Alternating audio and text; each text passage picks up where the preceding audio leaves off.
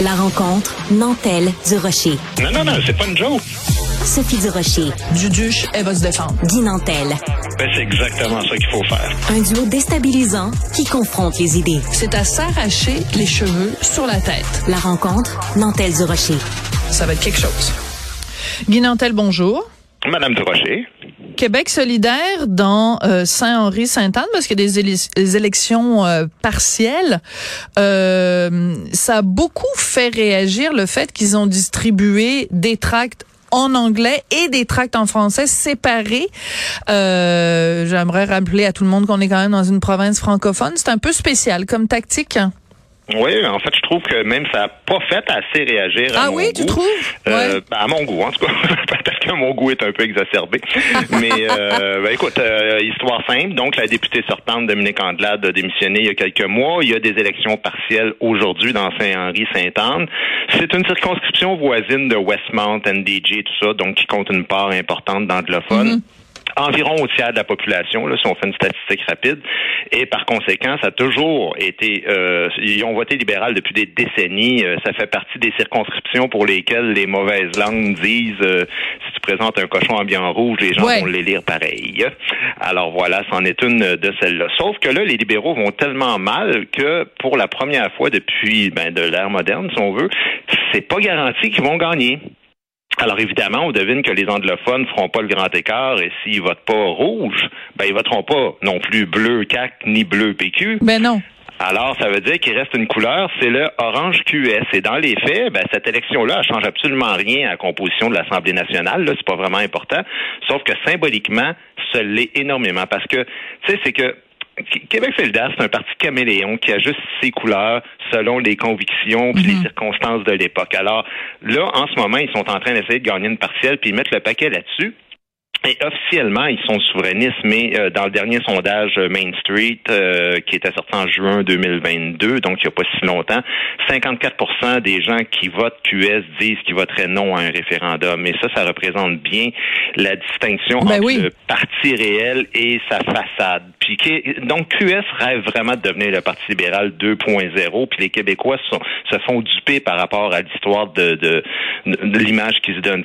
Puis après tout, c'est vrai qu'ils sont aussi woke, euh, car- multiculturalistes, puis pro-bilinguistes que, que la gagne à Trudeau. C'est la raison pour laquelle donc ils font de la guidonnerie, puis ils distribuent des tracts unilingues en anglais dans le but de gagner la partielle qui se tient aujourd'hui. Euh, oui, tu as raison de dire qu'il y en a une version aussi en français, mais ça change rien au fait que la langue commune au Québec, ben, c'est justement le français qui devrait apparaître sur chaque communication Oui, faite tout à fait. par un parti qui compte représenter le peuple québécois. C'est une nuance qui peut sembler banale, mais c'est non négociable pour éviter toute forme de glissement, si on veut. Euh, je vais te donner un exemple, je vais te laisser répliquer, puis ensuite Oui. je vais te donner un exemple de glissement qui pourrait arriver. Ben, c'est-à-dire qu'en fait, c'est un principe de base, puis c'est un principe qu'on doit constamment rappeler au Québec, parce que même des francophones sont, sont sous cette espèce d'illusion qu'on vit dans une province bilingue. Alors, je vais le rappeler encore une fois. Dans le Grand Canada, il y a une seule province qui est bilingue, c'est le Nouveau-Brunswick. Nous n'habitons pas, les petits amis, au Nouveau-Brunswick. Donc, il y a une seule langue de- d'officielle, c'est le français, c'est la langue de commerce, c'est la langue d'affaires, c'est la langue de, c'est la langue commune, c'est la langue. Alors, parce qu'on est hyper, parce qu'il y a une minorité anglophone, on permet l'affichage en anglais à partir du moment où il est dans des plus petits caractères que le français, mais ça ne veut pas dire qu'on veut que l'affichage et toute la vie au Québec se passe dans les deux langues et surtout que les deux langues soient mises sur le même pied d'égalité. Quand tu fais un dépliant en anglais à côté d'un dépliant en français, tu envoies le message aux immigrants en particulier que les deux langues sont sur le même pied d'égalité et c'est une fausseté. Et ça, pour ça, je trouve c'est inacceptable ce que, ce que QS a fait.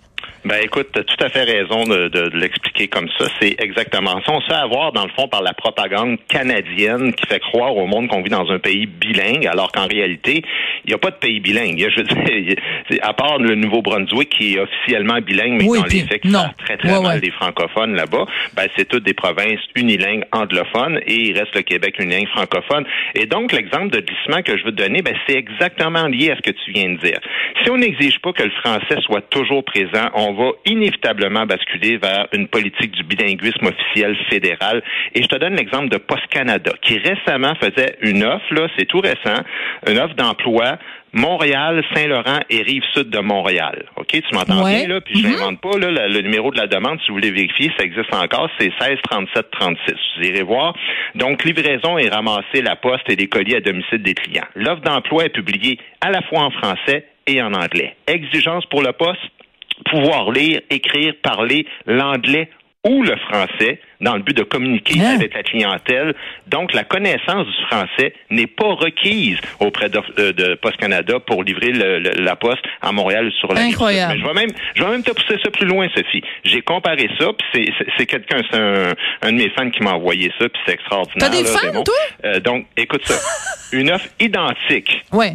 OK, identique à Hawkesbury, bastion franco-ontarien, 81% des résidents de Hawkesbury sont francophones. L'offre, je la mets parce que si les gens veulent vérifier ce point ouais, c'est l'offre 165-608. Aucune publication de l'offre en français, seulement une publication en anglais et la même offre, le même, même emploi. English is absolutely essential to communicate with customers. Incroyable. L'anglais est obligatoire parce que 19 des anglophones, euh, des résidents sont anglophones. Comprends-tu que c'est pas banal d'exiger le français dans tous les contextes, surtout dans le contexte où il y a le rouleau compresseur fédéral qui nous passe dessus à la moindre occasion. Oui, mais tout à fait. Et c'est et c'est là qu'on revient au fait que euh, oui, en effet, tu peux contester la loi 96, tu peux considérer, je, je suis tout à fait, je trouve tout à fait légitime qu'il y ait des gens qui aient des problèmes avec la loi 96, mais qu'un parti qui se dit euh, pour la défense du français, qui se dit indépendantiste, qui se dit tout ça, comment ça se fait juste justement que dans le tract, ils disent euh, que une des choses qu'ils vont faire, c'est qu'ils vont euh, travailler sur les irritants de la loi 96. C'est ça que ça dit le tract là. Mhm, mhm. Rouvrir la loi 96 pour corriger les irritants. Ben commence donc par euh, euh, respecter la loi 101 avant de me parler de rouvrir la loi 96 et c'est aussi que c'est insidieux hein c'est que à chaque fois que tu mets comme ça le français et l'anglais sur le même pied d'égalité, le message que tu envoies est extrêmement dangereux. Puis euh, moi, je trouve qu'il faut être extrêmement vigilant. Puis cette discussion-là qu'on a, toi et moi, là, il faut la tenir. Guy, sais-tu pourquoi? Moi, ce qui me tue, là, ce qui me tue, Guy, c'est les jeunes c'est les jeunes qui qui qui sont pas conscients de ça puis qui qui se mettent à parler anglais avec des anglophones parce que bon tu sais ils ont de la difficulté ou avec des tu sais ah ben là il faut comprendre puis euh, ou alors avec des immigrants ils viennent d'arriver puis là c'est correct puis euh, tu sais qui nous qui nous qui, qui accusent les nationalistes qui défendent le français de de d'être intolérants puis d'être euh, le repli sur soi ben, écoute, j'ai lu ton article ce, matin. Ben oui. C'est exactement ça. Euh, puis, puis le chanteur euh, dont Jay Scott. le nom qui, qui, qui, se moque de toi aussi par rapport à cette question-là, mais tu dis bon, ben écoute, on est peut-être des vieux dinosaures, mais moi, je trouve que c'est c'est pas un geste innocent ce qu'ils font. Puis, puis, puis en plus, tu sais, Mario Dumont a écrit un bon article sur cette histoire-là. Tout à fait. Et, Mario, il, il, parle du slogan de Québec solidaire et c'est un c'est la preuve que c'est pas innocent puis un accident. Québec solidaire dans leur tract en anglais, donc un parti qui se dit souverainiste, qui fait des tracts juste en anglais, qui dit qu'il va s'occuper des irritants de la mhm. loi 96, ben leur slogan, là, ils disent Québec solidaire est la meilleure opposition pour défendre Montréal contre la CAQ. Alors Montréal, majoritairement anglophone, je le rappelle, mhm. contre la CAQ qui défend l'identité traditionnelle du Québec. Désolé, mais tu peux pas te prétendre un parti souverainiste si tu affirmes ça comme ça. Mais ben, il y a un parti national. du Québec, puis doit demeurer francophone. Puis c'est visiblement ni par les libéraux, ni par QS que la fierté puis l'identité va passer ici au Québec. Oui, puis puis même comment peux-tu même prétendre être un parti national si tu tiens le, ce genre de discours-là mmh. où tu mets en opposition Montréal contre le reste de la province? Si tu es un parti national, tu représentes les intérêts de tous les de tous les Québécois qui habitent habitent à Montréal ou qu'ils habitent ailleurs, comme si Montréal était une province dans la province, un État dans l'État. Voyons donc, c'est quoi ça? Ben, ça n'a totalement aucun, raison. Écoute, aucun sens. même pas vu ça comme ça, mais Ben t'as oui. totalement raison. Même un parti, là, un parti, euh, je sais pas moi, mettons, le, le Parti québécois, là, euh, aurait comme slogan, nous autres, on est le parti de la Gaspésie. Euh, Ben non. De quoi tu parles? Pourquoi ce serait le parti de la, de l'Abitibi ou de la Gaspésie ou du Bas-Saint-Laurent? T'es t'es le parti des Québécois. Je veux dire, à un moment donné, on est-tu capable de former une nation? Mais c'est exactement pour ça que je te dis qu'il représente Ouais. la pensée, la pensée multiculturelle, la pensée où c'est du communautarisme, hein? chacun sa petite gang, puis Ouais. c'est, tout à fait dans, dans l'image euh, que se donne. euh, en fait, pas l'image que se donne, l'image qu'elle se donne, c'est quelque chose de beaucoup plus oui. La ma- mais la réalité, de la réalité. c'est le contraire. Voilà, Ouais. exactement. C'est justement la différence entre son image et sa réalité. Merci beaucoup pour ton analyse, Guy Nantel. Merci à toi. À demain.